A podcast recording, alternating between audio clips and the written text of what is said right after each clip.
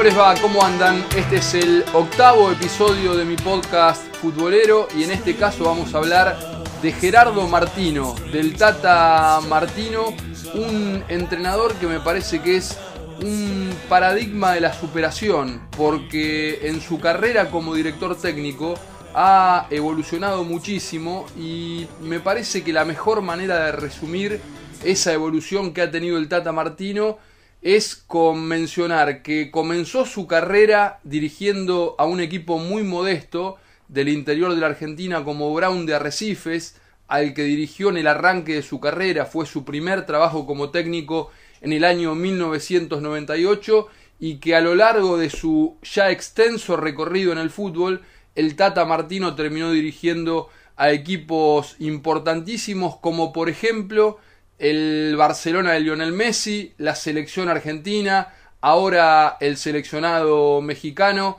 pero ese es un balance más bien rápido de lo que ha sido la carrera de Gerardo Martino, pero para hablar del Tata no hay que dejar de mencionar o es imposible soslayar que se trata de un entrenador que mm, ante todo le da mucho valor a las formas, que respeta a la pelota, que tiene un gusto muy particular por el fútbol ofensivo, por la ambición, por la audacia y que le ha dado forma a equipos que realmente han jugado muy bien, al punto de que, por lo menos para mi gusto, en los últimos 20 años del fútbol argentino, el Newell's que él sacó campeón en 2013 fue uno de los tres mejores equipos que yo vi en estos últimos 20 años del fútbol argentino. Pero decíamos que la carrera de Martino comenzó, podría decirse, desde bien abajo, dirigiendo a un equipo como Brown de Arrecifes, al que lo comenzó a conducir en 1998 en la por entonces B Nacional, la segunda categoría del fútbol argentino, y ese arranque fue poco menos de dos años después de su retiro como jugador. A ver, en ese 1998 el Tata Martino tuvo una alegría enorme y una gran decepción al frente del primer equipo de Platense. ¿Por qué digo esto? Porque se dio el gusto de golear a Boca nada menos que por 4 a 0 en la bombonera, pero después sufrió el descenso a la B Nacional tras caer por 3 a 0 en un partido contra River. El paso de Martino por Platense no fue demasiado extenso, ya que lo dirigió durante 19 partidos, de los cuales el equipo cayó en 10 ocasiones, ganando 4 y empatando otros 5 encuentros, pero terminó siendo eso insuficiente para que Platense se quedara en la máxima categoría del fútbol argentino. Tuvo un paso por instituto en el año 2000 que, mm, a ver, hay que dividirlo en dos partes, porque por un lado, el equipo cordobés jugaba muy bien al fútbol, daba espectáculo sábado tras sábado, fueron pocos los partidos que perdió ese equipo, pero le ocurrió algo que de alguna manera se transformó en, en, una marca para la carrera del Tata Martino, porque si bien consiguió varios títulos en su carrera, le ha pasado que en los tramos finales sus equipos desperdicieron chances eh, casi únicas de conseguir más títulos. El Tata Martino tranquilamente podría tener entre 7 y 10 títulos más de los que tiene en su carrera porque ya lo vamos a estar repasando, sus equipos cayeron en instancias decisivas de diferentes competencias y en el caso de aquel instituto del año 2000 tuvo tres chances para ascender y las terminó desperdiciando a todas, la última de ellas en la promoción contra Argentinos Juniors. De cualquier manera, los hinchas del equipo cordobés le tienen un gran, una gran estima, guardan un gran recuerdo de cómo jugaba aquel equipo del Tata Martino. Justamente, a pesar de que no consiguió éxito en el conjunto cordobés, a partir de 2002 lo convocaron del fútbol paraguayo y comenzó a pisar fuerte en el vecino país de la Argentina, porque con Libertad obtuvo tres campeonatos locales, los torneos Apertura y Clausura 2002 y el Apertura 2003. Eso le valió que en 2003 lo contratara Cerro Porteño y también lo sacó campeón porque dio las vueltas olímpicas en los torneos Apertura y Clausura de 2004. Ya a partir de ese entonces Martino comenzaba a erigirse en uno de los protagonistas principales del fútbol paraguayo porque empezó a ganarse muchísimo respeto de todo el ambiente y obviamente era el técnico del momento en el fútbol paraguayo del que decidió tomarse un descanso y en 2005 tuvo un paso más bien breve por Colón de Santa Fe, no le fue bien en el equipo santafesino y ese mismo año regresó a Libertad de Paraguay desde ya, donde ganó otros dos campeonatos locales y fue semifinalista de la Copa Libertadores de América. Yo les venía diciendo que en el fútbol paraguayo su nombre comenzaba a tomar cada vez más protagonismo, al punto de que en 2007 asumió como el técnico del seleccionado paraguayo, al que llegó con el consenso absoluto del público y en medio de una crisis dirigencial del fútbol guaraní eh, muy importante. No obstante, lo clasificó al equipo para el Mundial de Sudáfrica 2010 y llegó hasta cuartos de final por primera vez en la historia del fútbol paraguayo en un Mundial. Eh, en cuartos de final terminó cayendo 1 a 0 ante España, que fue el campeón de aquel Mundial de Sudáfrica. Al año siguiente, el Tata Martino fue subcampeón de América, con Paraguay, claro está, luego de eliminar a Brasil en cuartos de final y a Venezuela en semifinales, aunque hay que decirlo también que en ambos casos fue por penales y luego de sufrir bastante, porque aquella versión futbolista de la selección eh, paraguaya en la Copa América de Argentina 2011 no fue del todo buena, aún así llegó a la final y terminó perdiendo 3 a 0 frente a Uruguay en el estadio monumental de River Plate. En 2013 fue el turno de llegar a Newell's, el club de sus amores, el club donde supo brillar como futbolista y ganó el torneo final de ese año, como les decía, desplegando un fútbol de alto vuelo. Ese equipo del Tata Martino de Newell's cautivaba a propios y extraños, daba espectáculo muy frecuentemente y se ganó el respeto y la consideración de todo el ambiente del fútbol argentino, no solo porque dio la vuelta olímpica, sino por el modo que tenía de jugar aquel equipo que además llegó a ser semifinalista de la Copa Libertadores de América. El 23 de julio de 2013,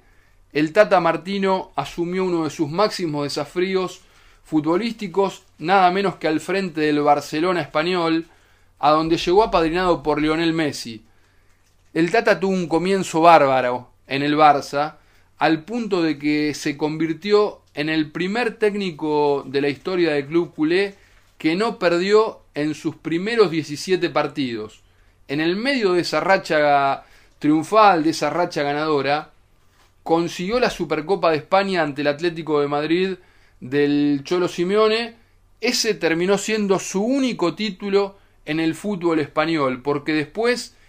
peleó hasta el final casi todo lo que disputó, pero fíjense lo que les marcaba hoy que cayó en instancias claves de muchos campeonatos. Por caso, perdió la final de la Copa del Rey nada menos que ante el Real Madrid, en el máximo clásico español, cayó en los cuartos de final de la Champions frente al Manchester United y después la liga se le escapó en la última fecha frente al Atlético de Madrid, al que necesitaba ganarle, comenzó ganándole el equipo del Tata con un gol de Alexis Sánchez y después un tanto de Diego Godín le terminó dando el empate y el título al Atlético de Madrid del Cholo Simeone después de 18 años. Después de poco más de 10 meses dejó el cargo, dejó el cargo y obviamente digamos se tomó unos meses de descanso. En agosto de 2014 asumió como el reemplazante de Sabela, de Alejandro Sabela, al frente de la selección argentina. Ese fue obviamente otro de los grandes desafíos que tuvo por delante el Tata Martino, que rápidamente comenzó a dotar de su impronta futbolística, de su estilo, al equipo argentino que él dirigía, un equipo que miraba constantemente el arco de enfrente, que trataba de jugar de manera asociada, de progresar en el campo a través del toque y que tuvo la mala fortuna de llegar a dos finales de la Copa América, la de Chile 2015 y la de Estados Unidos 2016, pero en ambas cayó por penales frente al mismo rival, el seleccionado chileno.